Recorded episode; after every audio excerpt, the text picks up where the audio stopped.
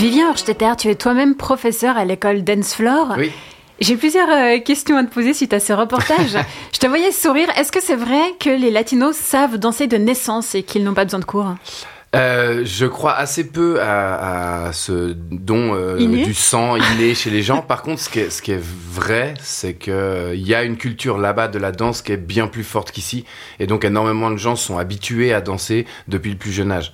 Donc, euh, je, je pense pas que ça ait quelque chose à voir avec le fait qu'ils soient latinos simplement, mais de grandir dans un environnement où la danse est très présente. Ici. Euh, ben, ça commence à le devenir. Enfin, c'est ce genre de reportage ou l'émission d'aujourd'hui, mais c'est vrai que dans la culture, il n'y a rien qui pousse les, gens, encore plus les hommes, on va dire, à, danser ou à essayer de bouger le corps sur la musique. Dans tes cours, euh, quelle est la... quelles sont les origines de, des élèves en général? C'est aussi varié que, que la population genevoise, on va dire. Il y a vraiment de tout. Après, c'est vrai que je pense que c'est en lien peut-être avec ce qu'on entendait dans le reportage. Ben, euh, une partie des latinos, soit on sont déjà, on va dire, assez euh, habiles pour simplement aller en soirée, connaissent, savent déjà danser un peu, soit ont pas forcément en fait envie de passer par des cours. Ce qu'il faut se rendre compte, c'est qu'il y a quand même certains endroits où les gens dansent la salsa depuis des générations, dans la rue, entre les familles, aux fêtes, etc. Puis qui du coup a une salsa qui est qui est pas forcément euh, très académique. Puis bien sûr, bah ici, on crée des écoles, on crée des cours, on veut que tout le monde puisse danser avec tout le monde, faire des soirées, des festivals. Donc forcément, on a un peu euh, mis certaines règles et puis un peu rendu le truc carré. Donc ça aussi, il y a des gens à qui ça plaît pas en fait. On a entendu l'affirmation, c'est une danse machiste. Est-ce que tu es d'accord avec ça? Pas du tout. Euh, je suis pas du tout d'accord avec ça. Euh, c'est une danse qui demande à ce qu'il y ait deux rôles définis. Alors la première chose, c'est que ben déjà euh, à l'intérieur de mes cours, euh, tu peux t'inscrire dépendant, enfin indépendamment de ton genre, tu peux demander à t'inscrire en tant que leader ou en tant que follower. C'est pas du tout un problème. Et puis ben à partir de là, en fait, c'est ton ton rôle à l'intérieur du couple de danse qui va déterminer ce que tu dois faire, pas pas ton genre. Après, il y a assez peu de gens qui décident d'apprendre de, les deux rôles parce que ben, c'est quand même assez compliqué. Mais euh, c'est un, un vrai dialogue. C'est-à-dire, il faut qu'il y en ait un qui sache guider et l'autre qui sache comprendre qu'est-ce qu'un guidage. Donc, c'est pas nécessairement une, une, une, relation, on va dire, de, de un qui décide et l'autre qui ne fait rien. Mais ça peut être une solution justement pour euh, le manque de filles dans les cours, parce qu'apparemment il y a de le manque de garçons dans les cours. Il y a plus de filles que de garçons, donc certaines pourraient s'inscrire comme leader. Hein. Exactement. Il y a, il y a certaines, il y a certaines femmes qui décident, soit une fois qu'elles sont assez expérimentées, de recommencer des cours en tant que leader, en se disant bon bah voilà, des fois je peux pas toujours danser en soirée. Là au moins je pourrais forcément soit inviter, soit être invité. Et euh, donc oui, il y en a. Il euh, y a même certains hommes qui décident d'apprendre à, à, à, être follower. C'est un peu plus rare, mais il mais y en a aussi. Ouais. Alors, avant d'être danseur, Vivien, tu t'es formé comme musicien, batteur et percussionniste. Oui. C'est à travers les sons que tu découvres le monde de la salsa. L'univers t'interpelle, tu prends des cours, tu suis des stages, puis tu intègres des troupes, vous faites des concours. Ouais. Tu remportes même avec une équipe le titre de champion suisse de Rueda, qui est euh, pour les auditoristes un type de salsa. Tu m'expliquais quand on préparait cet entretien qu'il y a dix ans, le milieu a connu une sorte d'âge d'or très orienté compétition et maintenant ça a un peu changé. La communauté euh, continue à se développer mais de façon différente. Ouais, je pense même que quand je disais 10 ans, je, suis plutôt arrivé, moi, déjà vers la fin de, de cet âge d'or, si on l'appelle comme ça. Mais oui, il y a eu une période où, en tout cas, dans la région, les gens avaient assez envie d'aller faire des concours, d'aller justement participer à ces championnats. Mais euh, assez vite, en fait, si on regarde, on se rend compte que ces championnats n'ont pas énormément de sens euh, par rapport à ce qu'est le milieu. C'est-à-dire, il n'y a pas de fédération en salsa. Donc, il n'y a personne qui place un peu des, des, des règles objectives de, de comment est-ce qu'on doit juger les, les, coupes de danse ou les groupes de danse. Ça veut dire aussi, vu qu'il n'y a pas de fédération, euh, par exemple, il y a eu plusieurs années où il y avait euh, deux championnats du monde euh, ou trois championnats du monde dans le monde. Parce que tout d'un coup, en fait, simplement quelqu'un qui créait un gros événement puis qui disait que c'était un championnat du monde, ça devenait un championnat du monde. Donc c'est quelque chose qui est un peu biaisé. Et puis en fait, on se rend compte qu'il y a beaucoup de danseurs excellents qui sont pas du tout intéressés par par ce milieu de concours puis du coup petit à petit ça a perdu on va dire en crédibilité et puis eh ben, les gens sont revenus un peu vers le fondement de ce que, ce que sont les, les danses en couple, ce que sont les danses sociales, c'est-à-dire bah, c'est un moment d'improvisation avec quelqu'un euh, en soirée ou pas forcément, mais c'est enfin voilà, c'est pas forcément fait pour être de la compétition. On essaye plutôt d'y amener beaucoup de sa propre personnalité, d'avoir euh, un partage avec la personne à qui on danse, etc. Donc ça existe encore, mais c'est vrai que c'est, euh, j'entends beaucoup beaucoup moins de gens parler de ces de ces championnats ou avoir envie de s'y présenter. Même il y avait en dehors de ça beaucoup de championnats ou de, de, concours en fait où on pouvait venir présenter des shows, des chorégraphies. Et ça aussi, les gens maintenant continuent à avoir envie de monter des shows, mais en fait plus pour le présenter sur scène et puis se confronter à un public directement plutôt que d'essayer de, de, de, le présenter à un jury. Alors moins de compètes, mais euh, la communauté continue quand même de s'agrandir. Oui. Euh, tu, tu la vois qui s'étoffe. Qu'est-ce qui attire les gens? Je- Alors, je suis pas dans la tête de tout le monde. Pour moi, la première chose, c'est euh, il y a deux choses qui sont très importantes. C'est ce côté social qui est pas forcément euh, facile en fait. Il y a eu en plus en- en- entre deux toute la période du Covid, etc. Là, il y a quand même quelque chose qui permet très facilement de rencontrer des gens, très facilement d'avoir un contact avec les gens, de partager quelque chose. Euh, alors, je parle pas forcément de, de, de rencontrer un partenaire euh, ou une partenaire, mais, mais euh, vraiment simplement de se faire des amis, de se faire des groupes d'amis. Euh, Il y a énormément de soirées dans la semaine euh, qui sont des soirées assez accessibles en heure d'after work, donc ça permet d'aller danser avec des gens, etc. Donc ça, je trouve, c'est une des premières choses qui fait que ben c'est très sympa. Et puis les gens peuvent rencontrer plein d'autres personnes et puis se revoir en soirée, etc. Et puis euh, l'autre chose, c'est que c'est un milieu assez particulier. Alors je dis pas que c'est le seul, mais c'est vraiment un milieu qui a, qui a pas trop de, de, de stéréotypes. Euh, Il y a des âges assez assez variés. Euh, Il y a des, des professions très variées, euh, des, des classes sociales très variées, des, des origines très variées. Enfin, c'est assez. Voilà. T'arrives en soirée salsa ça serait très difficile, même quelqu'un qui passe sa vie dans ce milieu, de lui dire Ok, décris-moi le danseur type de salsa. Et en Contrairement fait, euh, à d'autres styles, styles de danse, par exemple euh, le milieu swing, c'est beaucoup plus orienté, euh, des gens qui ont un peu d'argent, très milieu très de gauche. Là, Ouais. c'est vraiment, tu rencontres n'importe qui. Oui, euh, puis dans la- milieu swing, en plus, j'ai l'impression que c'est vraiment une tranche assez, on va dire 25-35, assez réduite là-dedans. C'est une, une, une, une population très universitaire. Bon, alors après, je fais attention à ce que je dis. Je, je côtoie ce milieu, mais j'y ai très peu été.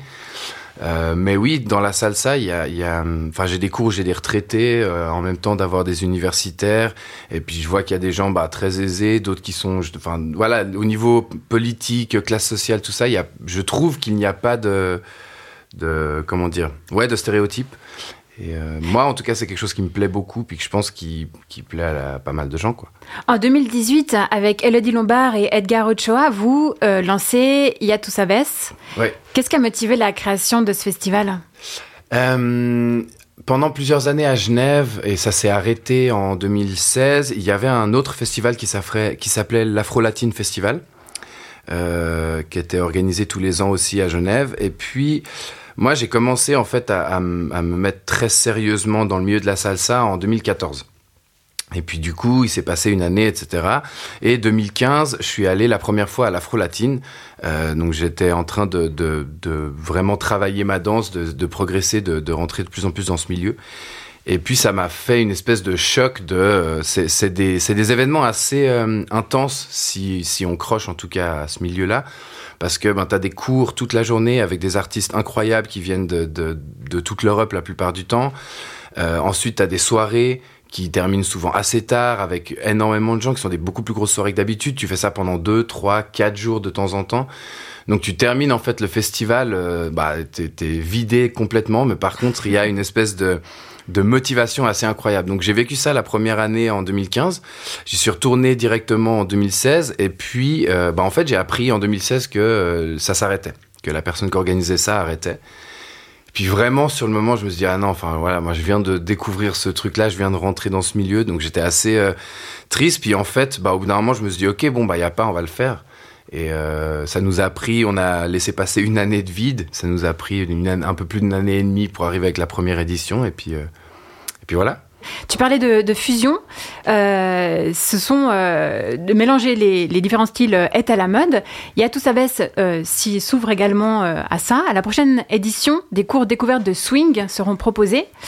D'ailleurs, le succès du swing grandit en Europe. Euh, Vivien Stetter, pour quelle raison un festival de salsa s'ouvre sur d'autres styles de danse? Euh, la salsa à l'heure actuelle, ou en tout cas ce que, parce que nous, on aime euh, proposer de la salsa cubaine. C'est une danse qui est très axée justement sur la fusion et sur l'intégration de plein d'autres énergies et styles de danse à l'intérieur de la salsa.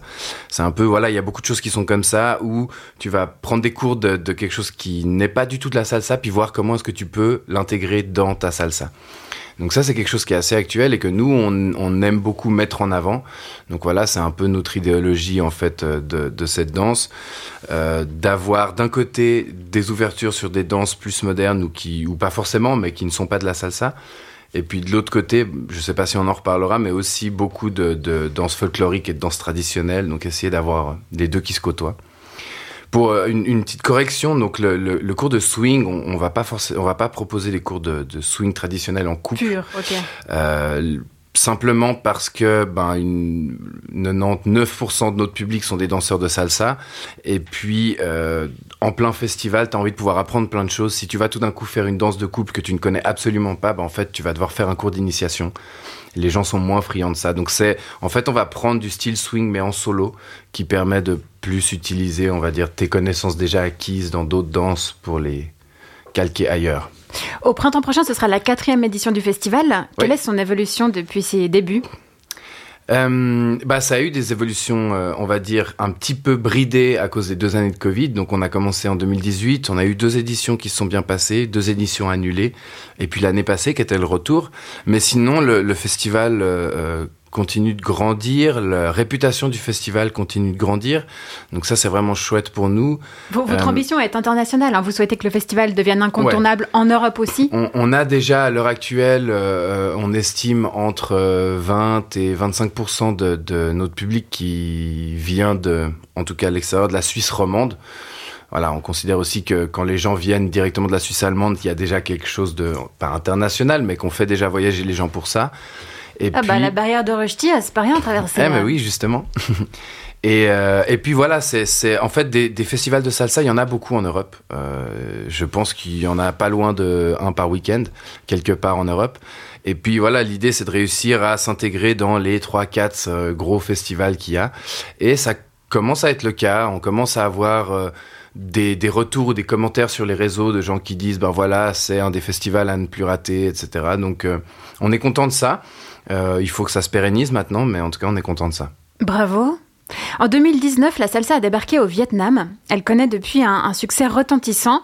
Là-bas, la pratique de cette discipline est un moyen pour trouver l'âme sœur. Au début des cours, plus de 90% des élèves sont célibataires. Après 2-3 mois, les couples se forment. Suite à quoi, beaucoup de personnes laissent tomber les cours. Est-ce qu'ici, il y a autant de drague dans le milieu euh, où les gens sont avant tout amoureux de la danse? Alors moi, justement, je trouve pas du tout qu'il n'y a pas vraiment euh, beaucoup de drague. Ça, c'est le plus gros mythe que je casse à chaque fois que, que quelqu'un me parle de ça euh, v- venu de l'extérieur.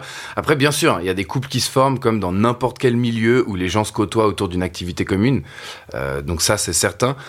Par contre, au final, non, c'est- pas vraiment cette réputation qu'on peut lui donner de danse sulfureuse ou euh, où il y a énormément de sensualité, de, de connexion et de choses comme ça. Donc euh, c'est en fait pour moi c'est beaucoup plus quelque chose de l'ordre d'un- jeu, d'un partage.